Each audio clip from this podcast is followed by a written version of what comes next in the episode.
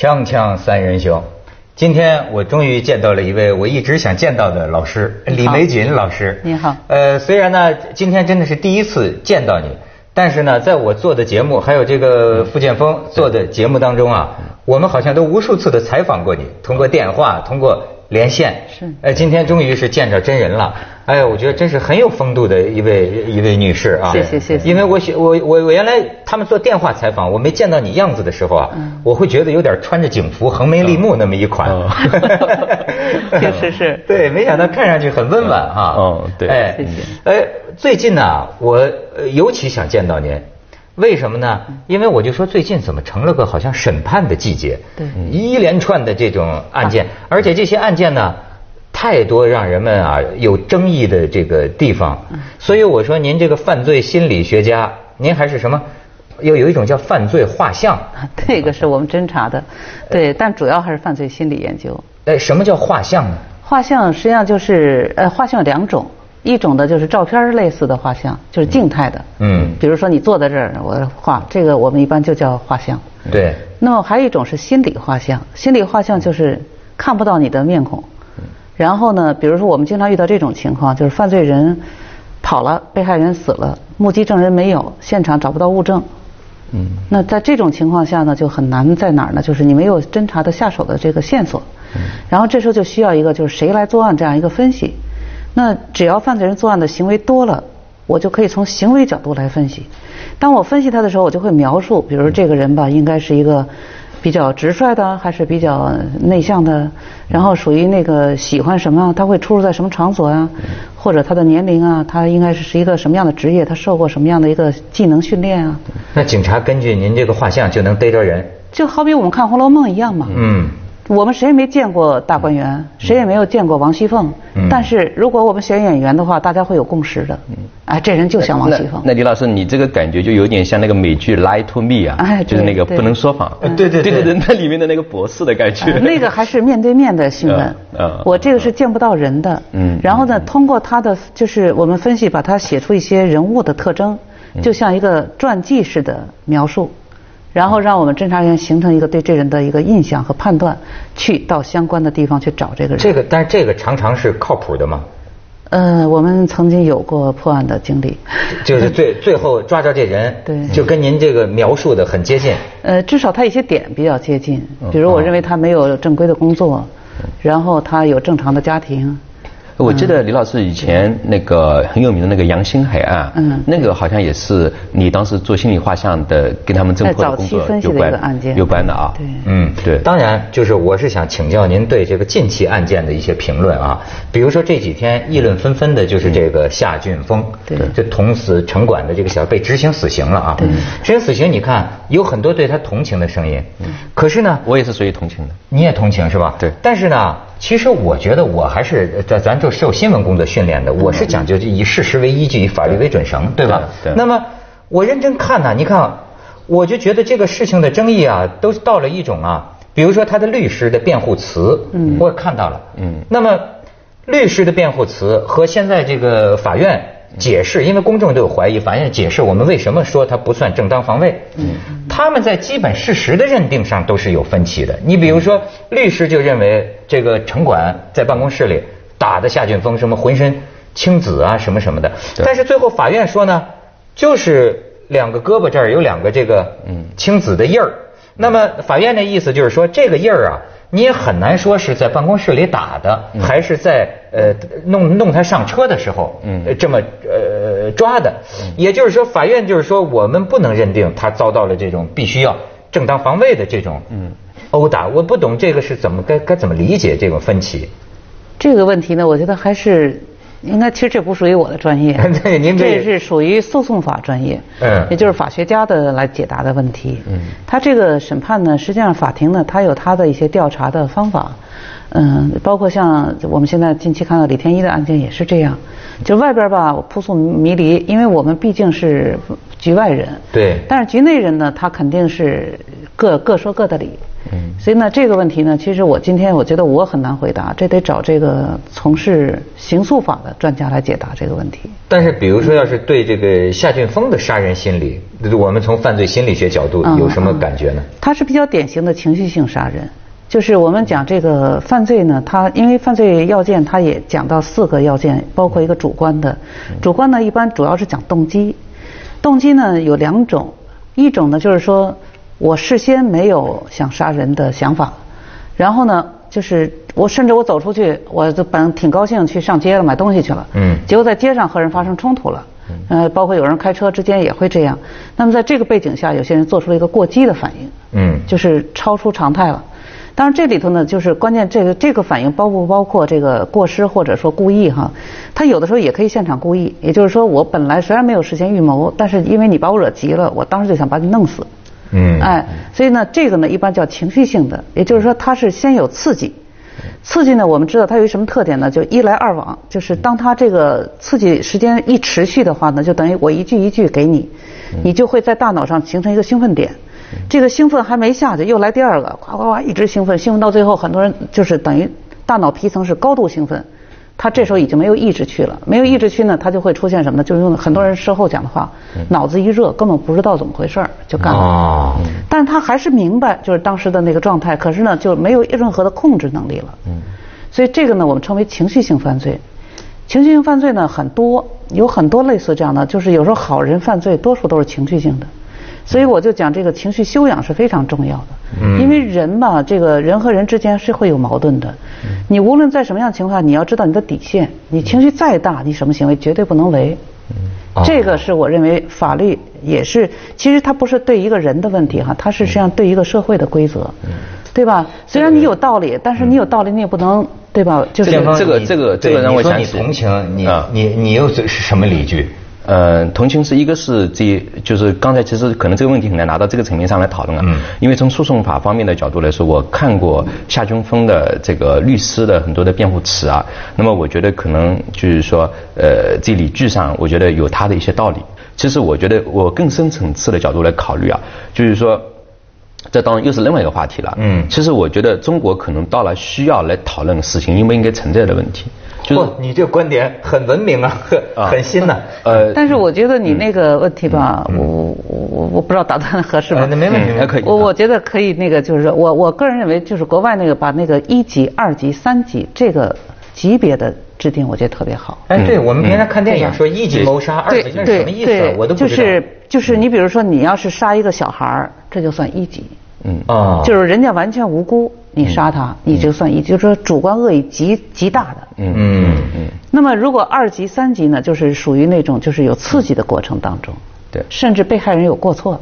就是这国外包括交通事故，哎对，交通事故撞死人，他也是属于，对，就是属于几级谋杀。对。所以我这个具体的几级我分不清，但我知道一级是最严重的，一般就是主观恶意极重的。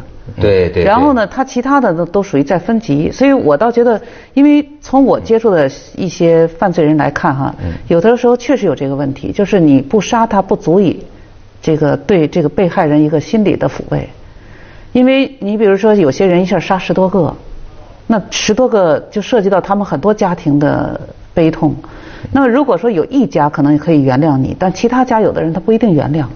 呃，您说是您最近就正在研究，就说。呃，一个人杀多人的这种案例，对，滥滥杀的，滥杀。所以有时候遇到这种犯罪人，你有时候就会有一个想法，就是说他确实是罪大恶极。嗯，你你留下他吧，可以。就是说，我也其实我认为社会发展到一定程度，我赞同这个废除死刑。但我认为中国社会现在发展经济它不平衡。嗯。因此，当我们比如说哈，你有一份钱，嗯，你是拿来养这个，就是。他他犯罪罪大恶极，当然我们宽恕他死刑，这个留放在那儿关关着他。但你关着他需要成本的，监狱、看管人员啊，还有他的很多的东西。那么还有一个，他十个被害人的孩子，家庭，你这份钱，你你假如就这份钱，你给谁？嗯。如果我们社会很富裕了，真的，那我我也赞同死废除死刑。嗯。对吧？因为他杀人了，我们我们在杀他，这这这个社会的恶性循环。可是呢，你你要如果在这种背景下。所以我刚才就是想纠正一下付记者这个观点。我认为死刑呢是有一部分是可以考虑的，就是就是他说那个问题，这个案件可能我觉得大家争议的不是说呃他对和错的问题，而是这个该不该死刑的问题，对吧？嗯，所以现在啊，就有很多这种呃杀杀人的这个案件呢，呃，让我们啊几乎每一个都有疑问。所以我就我们先去一下广告，再请教您啊。OK，锵锵三人行，广告之后见。哎，建峰有什么问题？呃，刚才。呃，文涛提到了，就是说李老师在做那个滥杀的这个研究嘛。嗯。呃，其实我觉得这个从媒体人的角度来看的话，这几年确实会让人心里觉得很压抑的是什么？就是滥杀的情况，呃，我们看到的很多。还有是有好多滥杀是发生在一些公共场所。对。就比如说幼儿园，比如说那个可能公交车上，特别是像最近这个厦门的那个陈水总吗，陈水总的那个案子啊，就是。我觉得好像感觉这几年啊，这种社会戾气啊最上升，甚至是这进入一个新的一个爆发阶段。其实我很担心，有时候在公交这一些公共场所上，特别是这比如说地铁上的时候，我很担心，如果忽然爆发一个事情的时候，我该怎么办？我周围的这些乘客们该怎么办啊？所以就是说这个问题啊，起源在哪里？就是说可能它有很多种啊。那么很想听老师分析啊。还有是我们到底该怎么来化解？然后如果碰我们自己碰到的话，我们该怎么办？对，我也有感觉，就是我们这儿说啊，说到底是啊，这个人类社会，呃，一直有一个概率发生这种极恶性一人杀多人的这种事情，还是说，呃，是因为今天媒体报了，媒体太发达，所以每一件事都被报道出来了。嗯，你们这好几个问题哈。对。你说这，首先你这跟前的问题，我回答一下。我认为就是案件嘛，它有些是过去也有，但是呢，要从发生的频率来说，很明显近些年的频率是大的。因为我最近做这个网上的这个案例统计，你会发现美国呢校园枪击案的频率很高，嗯，但是呢它的这个年均数也比不上我们现在国内的，嗯，也就是说我们国内的就是就刚才讲的滥杀，就一人杀多人啊，嗯，那么这种频率呢近期应该算是比较高。你像咱们这个一零年的那个校园的，刚才提到的这个副记者提到的，一下在三个月发生六起，嗯，对对。那么这些案件呢，我去研究它呢，我发现它也大致上有三类。第一类呢叫报复类的，报复类呢就是显然他自己觉得有委屈了，然后他要发泄他的愤怒情绪啊，这是第一类。他的委屈比较明显，比如谈恋爱失恋了，或者说生病不好了，或者说哪个政府有问第哪个哪个部门对我不解决问题了啊，这是一类。第二类呢是精神病，嗯，是。这个精神病是属于什么呢？就是说他他有已经有病态了，在我们国家有很多精神病是属于，我个人认为他属于临界状态。嗯，就是很多人认不清他到底是还是不是，大家躲他远点儿。嗯啊。那么这个人呢，他基本就没人管。嗯。没人管呢，有的时候他有一个问题，就精神病他有一个就是爆发期，就比如说季节，嗯，或者说在某种特殊情境下，他很容易爆发。那么当他一旦失控的话，他的危害就非常大了。所以就对精神病人的监护，这个是我们现在社会的一个很重要的问题。嗯。第三类叫无因，就是从眼前找不到原因。对，嗯，这个比如像零七年美国的校园枪击案，当时是一个韩裔的人，叫叫叫赵承熙。赵承熙，对。这个案件呢，还有包括现在像丹佛的案件，挪威的这个布雷维克哈，这个哎，对对对对，啊，丹丹佛的蝙蝠侠，对。像这些案件都让你找不到理由，他也给你理由，但你觉得文不对题。比如说，他说这个布雷维克讲的话，说是，呃，一个人的信仰顶上一支军队。嗯。他他觉得他是有信仰的人，那有信仰是什么呢？他要。保持这个民族的纯洁，纯洁性。嗯。可是他杀的都是同胞哎。嗯，就你是杀了自己人呢，对吧？你你同你你要保持民族纯洁性，你应该对外来的有意见。你怎么杀同胞呢？所以他很多人他看似他有理由，但理由不对。包括赵成熙也讲，你们有房子，你们有汽车，你们要什么都有了，你们为什么？他不是给警察寄了盘录像带吗？嗯。那大家也不明白了，他们家也有房子也有车，他干嘛要杀别人？嗯。这第三类是比较麻烦的，无因。那就你像陈水总的理由对吗？他就是报复性的，很明显报复性的。但是这人们都说了，那就有受到种种不公平待遇的人多了。对。但为什么只有极少数的人就他就会这么干呢？对，所以这个问题呢，也是刚才我们谈到的夏俊峰也是这个问题。对。就是我可能这个话呢，可能有些老百姓可能会有想法，就是法律呢，有的时候我们总觉得法律呢是少数人在执行的事儿。嗯。啊，比如法官、检察官、公安。或者政府，那么其实我们真正要理解法律的意义是什么？法律实际上它是一种社会秩序的需要。嗯，这个秩序呢，说最简单点就是我们大家都，比如说我们都开车上路啊，这个如果有一个车超前，咵插车，我们大家很气愤。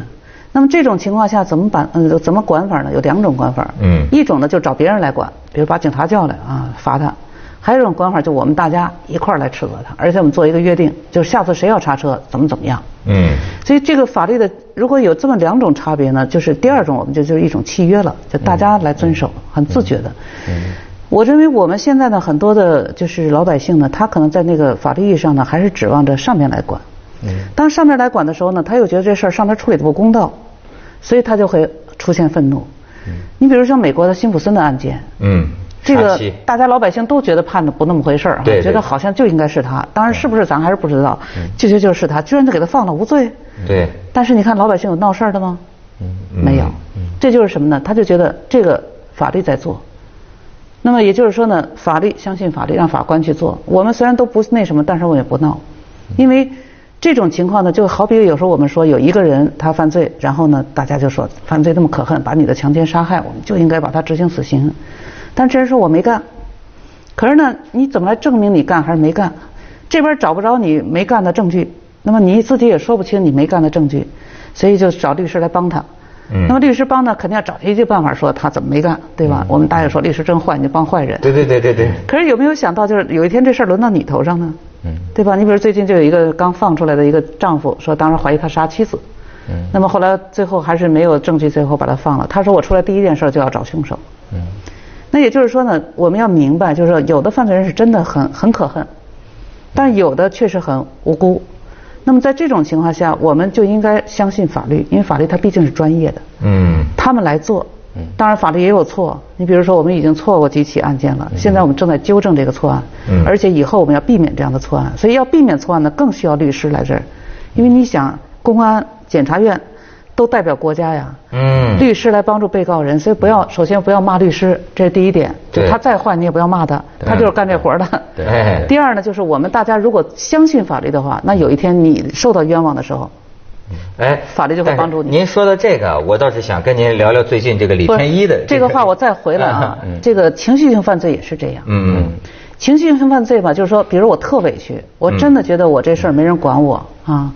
那么有些人确实告了十年八年的也没没结果，然后怎么办呢？我再去杀人，对吧？有这样的，你比如杨家当时就这个理由，对吧？对。但是你这里就有一个问题了，如果我们这个社会允许这种方式，关键他杀的是无辜啊，嗯，对吧？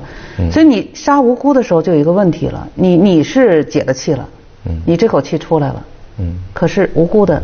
家庭怎么办？并且这个秩序原有的社会秩序所以我觉得我们大家要明白这一点。所以有时候法律吧，它确实法律操作法律的问题啊，那是我刚才讲的法学家的事儿。但作为我们的心理来看，我认为我们应该理解，这个法律的规则实际上是对我们每个人都有益的。我是这个想法。嗯，咱们先去一下广告，锵锵三人行广告之后见。你像刚才我们就说啊，就说这个社会上啊，这个受受委屈的人很多，但是真正会选择去杀人的，毕竟还是极少数的个案。所以你不由得啊，你还是得想这些人呢，呃，他在这个心理或者人格上啊，有什么特异性吗？跟我们不一样的？嗯，肯定会有的。这恰恰是我所想想就是给给告诉大家的。就刚才我说的那个，就是无因性的这种犯罪，它不是没有原因，它的原因不在眼前。嗯，所以你会我们在研究犯罪人当中，我会发现，就是人呢有很多问题，看似是就是有些案件它是外部的刺激引发的，这还比较明显的原因；有些找不到原因的，它往往都在他心理上的一个脉络上。嗯，比如说您能呃，比如刚才我说赵成熙的案件，赵成熙的案件，我在讲课当中经常会讲到这个案件。他这个案件的特点是什么呢？就是他说了这个。我们在在视频上说的，看到他说那些话，都是让人觉得摸不着头脑的。那么他杀的同学也都是无辜的。然后他在这个学校，这个学校居然为他死之后为他点蜡烛，啊，给他献花束。我们可以看到这个学校人们很善良，没有人去招惹他。那么这个原因在哪儿？其实你真正去研究他，你会发现他所有的心理问题，其实背后有一个心理的东西是恐惧。比如说他不跟任何人交流，然后他写暴力的作文。暴力的作文，你看出他想象的是什么？他里头讲的是一个小男孩有个继父，也就是说主角是他小男孩，所以仍然代表着一种恐惧，这种恐惧是不安全感。那李老师，如果说到这一点，我联想到另外一个案子啊，以前你也点评过的，这个跟马加爵的当时的杀人行为是不是有相似之处？呃，不一样，不一样，完全不一样，这两个性质是完全不一样的。啊，这个赵承熙他的这种恐惧，你最后一研究发现，他实际上是移民的问题。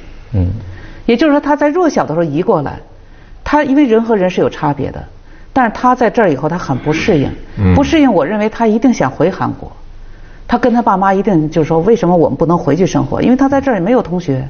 没有认识的人，人都陌生的街道陌生，他不觉得有什么好。父母会觉得这以后有利于发展。那马家爵不是也是这样？他从农村到城市去读书，他周围也是很孤独，然后的话也没有朋友。其实他也是有那种类似的恐惧感。不不不，完全不是一个问题。不是一个。我一会儿跟你讲马家爵。嗯。他这个问题，所以我后来发现赵成熙他这种恐惧源于这个时间。嗯。所以这也就是说，他父母一定告诉他说，这个地方好。这个地方有房子，这地方有汽车，这地方要什么都有。我们到这儿就会什么都有。嗯。所以赵春因为这个回不去，他就恨这个。你们有房子，你们有汽车。啊。当他能买枪的时候，他开始实施他的计划。他恨这个环境。对，恨这个。那马家爵呢？马家爵他是另外一个问题了。其实马家爵呢，我是比较，呃，纠结的一个案子。为什么？当当时我发表的那个报告呢，是讲他不是因为什么，我始终没有讲他是什么。嗯，马家爵呢，应该这么讲，我我个人对他的整体的这个人的评价还是很好的，也就是说，他是一个朴实，呃，应该说是有情有义，而且呢也很聪明的，也很，他喜欢体育啊，所以他应该是好动的，好动一般就相对活泼一点，他不是说像人们讲的极其内向，不是特别那个内向的人，但是呢，他的问题主要在哪儿呢？就是他在大三买了一台二手电脑。这台电脑决定他寒假不回家，不回家他干嘛呢？上网，上网同学都走了，一个人上网，他会看些什么？这个我们一般都会猜也能猜出来。嗯，对。年轻人喜欢看的东西啊。对。那么其中我认为他会看到一个很敏感的，就是跟性有关的问题。对。问题当他看多了，又是一个人。嗯。我们知道这个，无论是是还是，就是咱们闻到好吃的，你是不是得咽口口水？嗯。那你看这玩意儿视频看多了，你会不会有生理上的要求？有的话，他应该是没有女朋友。但是李老师，你刚才说的，他这个事儿呢，实际上是引发了一个什么问题呢？引发了一个隐私的问题。也就是说，他在寒假间有什么事儿，结果呢，吵架把这事儿吵出来了。关键他是什么样的？他是一个传传统的。他不是陈冠希，被人家揭穿了，他接受不了这个，他怕开学这事儿传出去，传出去啊，所以他才做了这个事儿。哦，是这样。他实际上是一个遮盖行为。他和李老师，你这个是推理啊，你这中间我有证据来证明，有证据，有证，这证据。接着为您播出《西安楼观文明启示录》。